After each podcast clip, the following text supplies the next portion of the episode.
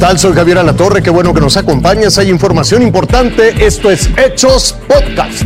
Yo soy Carolina Rocha y estas son las destacadas. Déjeme decirle que por aire y por tierra, fuerzas federales sorprendieron a los vecinos de la colonia Jardines Alcalde en Guadalajara. Aunque no hay una versión oficial de este operativo, hasta el día de hoy, sábado, la vigilancia en la zona continúa. Siguen bajo resguardo de la Marina Armada de México dos fincas de la colonia Jardines Alcalde en Guadalajara.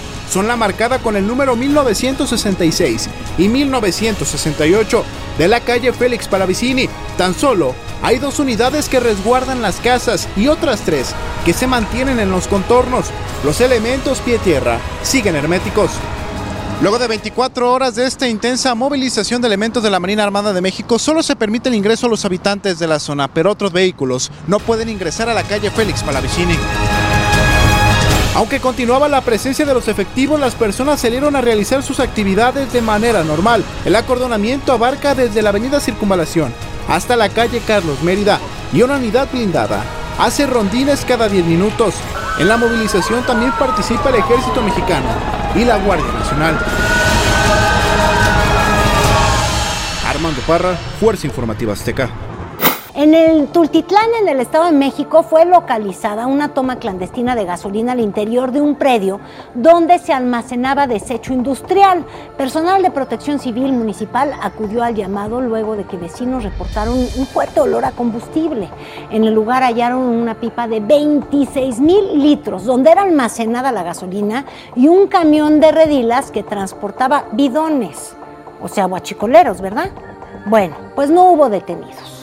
Durante el encendido del tradicional árbol de Navidad de la comunidad de San Miguel Vindó en Hidalgo, se registró un incendio. La pirotecnia utilizada en el evento alcanzó al pino y de inmediato ardió. Habitantes y elementos de protección civil municipal lograron apagarlo minutos después.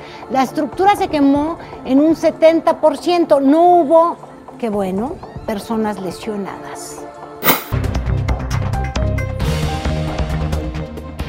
Es momento de ir más allá de nuestras fronteras.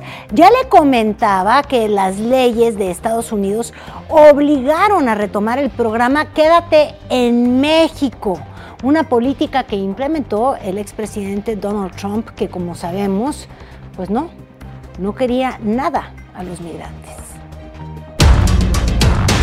A partir de este lunes, el gobierno del presidente Joe Biden resucitará uno de los programas migratorios más polémicos empleados por su antecesor Donald Trump. Quédate en México comenzará a operar justo como lo hizo durante la presidencia del republicano, cuando más de 70.000 personas que solicitaron asilo a los Estados Unidos fueron obligadas a permanecer en nuestro país mientras transcurría el trámite, solo que sin ningún tipo de ayuda ni garantía. Para ellos aquella medida significó abusos y violencia, secuestros, muerte Llevo cuatro meses de estar aquí en la Plaza de las Américas. Y déjeme decirle que lo único que pedimos que nos ayuden, que ya queremos irlos, pues hemos sufrido mucho, eh, que hay mucho niño enfermo y corremos peligro, tenemos miedo, pues, porque aquí donde estamos eh, eh, nos sentimos como inseguros. La nueva versión de aquel programa, según la Cancillería mexicana, ha sido renovada en bien de los propios inmigrantes. Entre las nuevas medidas que se tomarán para aquellos solicitantes de asilo que permanecerán en ciudades fronterizas mexicanas están mayores recursos para albergues, apoyo de organizaciones internacionales, protección para grupos vulnerables, revisiones médicas y disponibilidad de vacunas contra COVID-19. El Departamento de Seguridad Nacional de los Estados Unidos también se comprometió a agilizar los trámites de asilo para que los solicitantes obtengan respuesta en un plazo menor a seis meses. Durante ese tiempo, supuestamente, contarán con permiso de trabajo y otros servicios básicos que solamente serán válidos en territorio mexicano. Preocupante porque, o sea, venían y venían tantas personas y decían que sí, que iban a poder ayudar a la gente y que solicitaran el asilo, porque por eso lo mandan a uno de migración, que le dicen que se quede aquí en México solicitando el asilo, pero cuando uno viene aquí, uno viene decepcionado, triste. En el papel los nuevos lineamientos lucen claros. En la realidad los inmigrantes los ven como una enorme interrogante.